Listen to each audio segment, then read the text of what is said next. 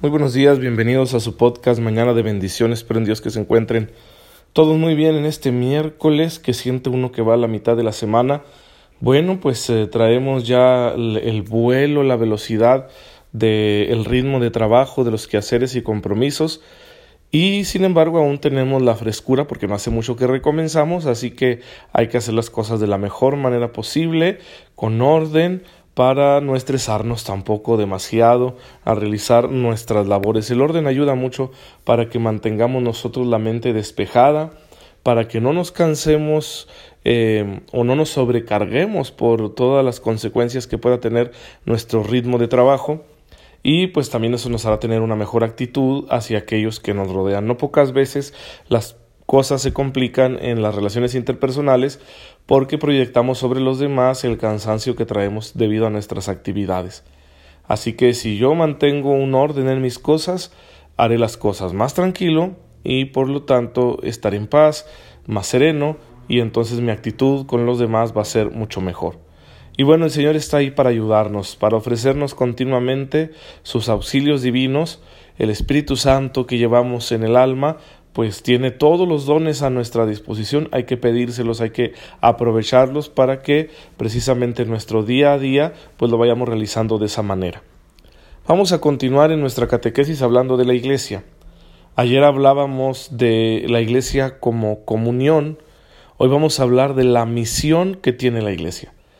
La iglesia como comunión es su ser, su esencia, pero tiene un que hacer, una tarea que realizar, que Dios le da a la iglesia para que la lleve a cabo en medio de la comunidad humana. Y esta misión es anunciar el reino de Dios. El reino de Dios que Cristo inaugura para que todos los hombres podamos hacer la experiencia de la misericordia de Dios y de esa forma se abran las puertas del cielo para aquellos que vivimos bajo el yugo del pecado. Una vez liberados, perdonados, podamos acceder a la plenitud de la vida divina que se nos ofrecerá en el reino. Después de la resurrección, Jesús envía a sus apóstoles a predicar el Evangelio, a bautizar y a que enseñen a todos los pueblos a, pueblos a cumplir lo que Él les ha mandado. Como dice Mateo 28, del 18 al 20. Sí, es una misión muy especial. Hay que ir a todo el mundo. Esta nueva forma de participar de la alianza con Dios ya no tiene restricciones de nacionalidad, de raza, ya no tiene fronteras.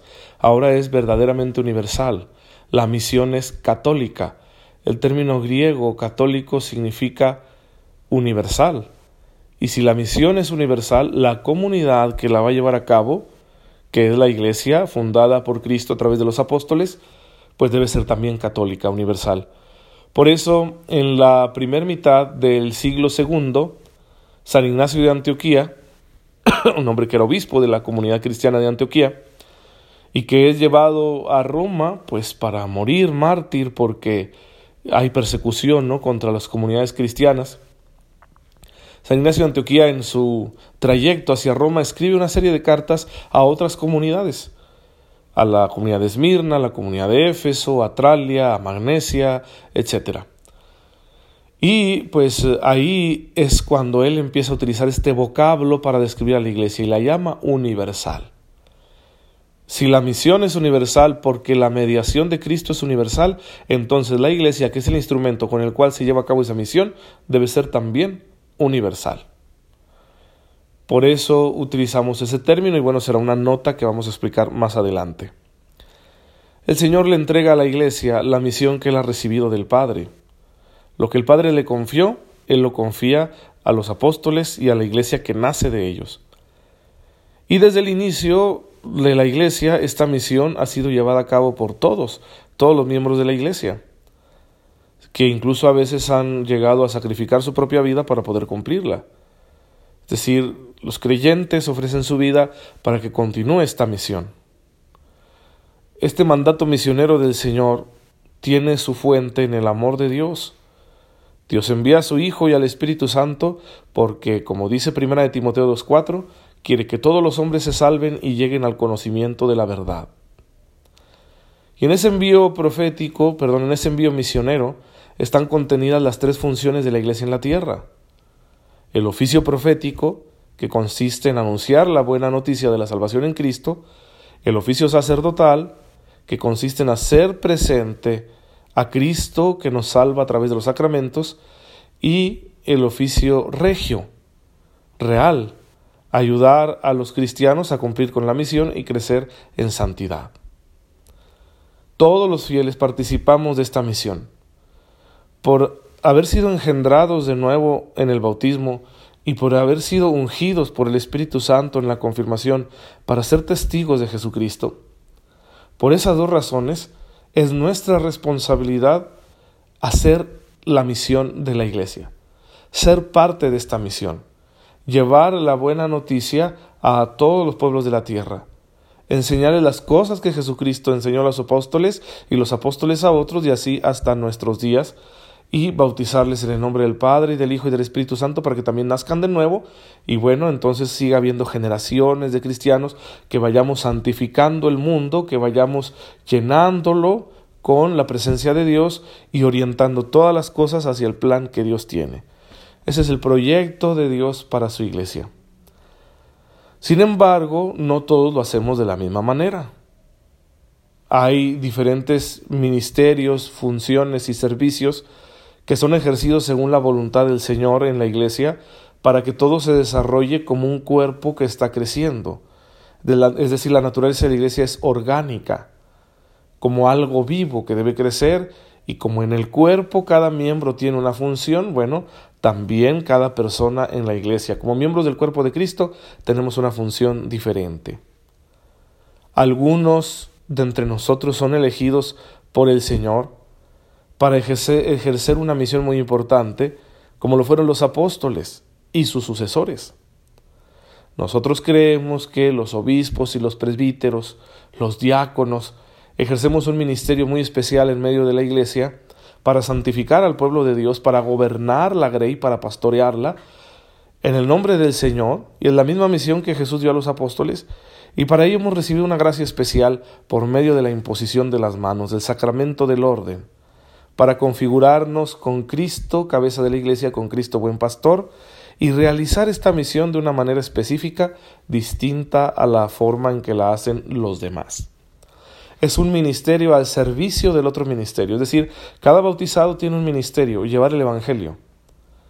Pero para que esos bautizados puedan cumplir con ese ministerio se requiere otro ministerio, que los ponga en contacto con Cristo, que los oriente, que los santifique, que les dé los medios de la salvación y que los impulse de forma organizada a llevar a cabo la misión. Para eso existe el ministerio sacerdotal. ¿Sí? Los presbíteros, ministros de la palabra, de la oración, del buen gobierno de la iglesia, los obispos sobre todo, porque son los sucesores de los apóstoles.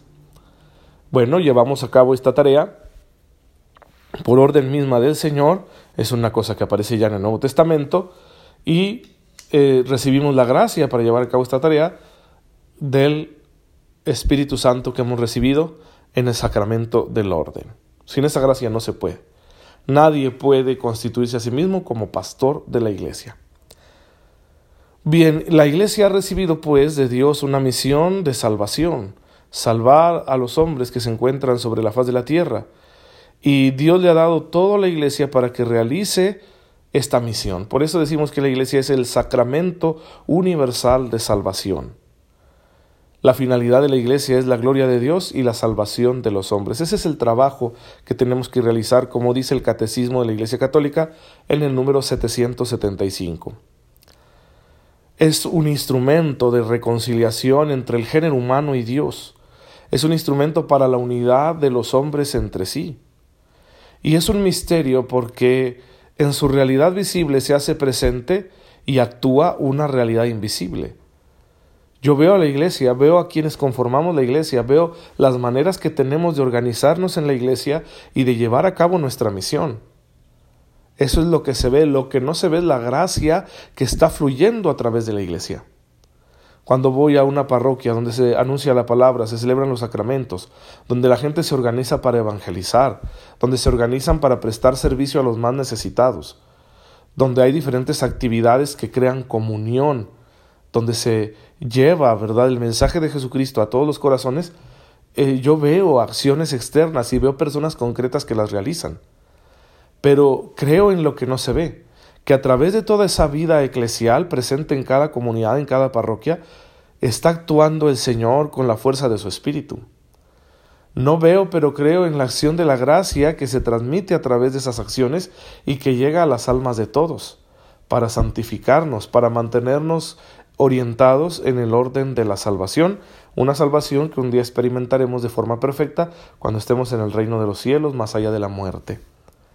La misericordia de Dios, su perdón, su ternura, su bondad, su generosidad llegan a través de la acción de los creyentes, de la acción de la Iglesia. Hay una continuidad entre la misión de Cristo, la misión de los apóstoles y la misión de la Iglesia entera, y por lo tanto tu misión y la mía ya en concreto. Cuando yo estoy llevando a cabo mi misión de anunciar el Evangelio y de santificar todo lo que hago para que Dios sea glorificado, estoy en comunión, en continuidad con la misión que la iglesia recibió de Jesucristo nuestro Señor. Por eso es muy importante lo que hago. Nadie puede sustituirme en mi labor evangelizadora, nadie puede sustituirme en las cosas que debo hacer santamente para la gloria de Dios. Ahí yo soy indispensable. Ahí donde tú te encuentras, el Señor te está pidiendo que realices, que lleves a cabo la misión de la iglesia que anuncies a Jesucristo con tus palabras y tus obras, y que lo hagas todo de tal manera que la gente dé gloria a Dios. Así que en cada detalle de tu vida, por ejemplo, en casa, hoy que te has levantado y pues has ayudado a tus hijos, quizá a tu cónyuge, para que empiecen las actividades del día, ¿cómo lo has hecho? ¿Lo has hecho de tal manera que tus acciones sean un anuncio del Evangelio? Si te has despertado y has saludado a tu cónyuge, ¿Cómo lo has hecho? ¿Has sentido tu amor, tu cariño? ¿Has sentido que estás ahí para ser su apoyo? Porque eso le estaría anunciando el Evangelio. ¿Te has levantado con una plegaria para que en tu familia sepan que tu primer pensamiento está en Dios? Que realmente quieres pertenecerle a Él y por eso lo primero que haces es decir gracias Señor por la vida? Cuando has visto a tus hijos, ¿verdad? Y les has invitado a levantarse para que vayan a la escuela, ¿sí? ¿Les has anunciado el Evangelio con tu forma de actuar? ¿Les has mostrado que les quieres y que estás ahí para cuidarlos en su vida, en su desarrollo personal, de manera que ellos también puedan crecer y conocer al Señor y santificarse? Cuando has salido a trabajar, tu manera de conducir, tu manera de hablar, de llegar al trabajo, de saludar, de relacionarte con tus colegas, con tus superiores, con tus subordinados, con tus proveedores, con tus clientes, ¿Ha sido un anuncio del Evangelio? Si has estado en casa cocinando, limpiando, preparando todo para que tu familia esté feliz y sienta, ¿verdad?, la, la comodidad acogedora del hogar, ¿lo has hecho todo de manera que sea un anuncio del Evangelio? Y cuando has tenido que platicar con alguien, conviviendo, y que te cuenta algún problema o que te pide algún consejo, ¿le has anunciado el Evangelio? y si han surgido por ahí en las conversaciones las dudas religiosas, ¿has sido capaz de ser testigo de Jesucristo y de sus enseñanzas? Ahí hay que estar haciendo iglesia. No solo cuando participamos en los actos de culto, los cuales son indispensables, porque nuestro primer deber es adorar a Dios, y en segundo lugar porque a través de esos actos de culto recibimos una gracia que no podemos darnos nosotros mismos. Así que nadie desprecie las celebraciones de los misterios de la fe, la liturgia, la misa, que nadie desprecie eso. Es lo principal. Pero no es lo único. De ahí yo debo salir santificado para santificar toda mi vida. Entonces no voy a ser cristiano solo cuando participo en el acto de culto.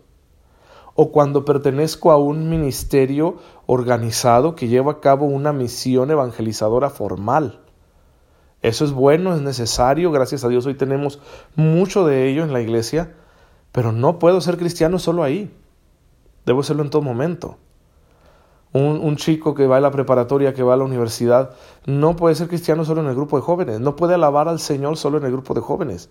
No puede tomar la Biblia solo en el grupo de jóvenes. Tiene que hacerlo siempre. En todas las cosas que haga. Y no para tener una pose y que me vean y que soy religioso. No, eso sería hipocresía. Sino porque estoy convencido y enamorado de aquel que ha dado la vida por mí y que me ha concedido el privilegio de pertenecer a su iglesia para que yo a través de ella reciba el anuncio de la palabra y todos los medios de la salvación. Bien hermanos, así debe transcurrir nuestra vida. Así que hoy lo que esté que estés haciendo, recuerda, santifícalo, hazlo bien, ofréceselo a Dios, glorifica a Dios a través de lo que haces y que eso sirva para que los demás lean el Evangelio y conozcan a Jesús a través de tu vida. Que tu manera de hacer las cosas, tu comportamiento, sea una Biblia que ellos puedan leer para que puedan reconocer a Jesús como Señor de la historia y Salvador de sus almas y les sea concedida también la gracia de ser parte activa de la iglesia, del edificio espiritual que el Espíritu Santo está construyendo constantemente a través de nosotros.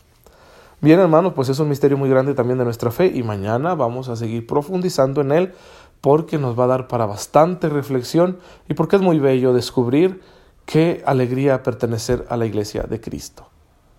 Señor, en esta mañana te bendecimos, te damos gracias por tu infinita misericordia, porque nos concedes profundizar en este misterio de la iglesia. Ayúdanos a vivir nuestra pertenencia de la mejor manera posible, para que seamos siempre un testimonio viviente del amor que tienes a los hombres. Por Jesucristo nuestro Señor. Amén.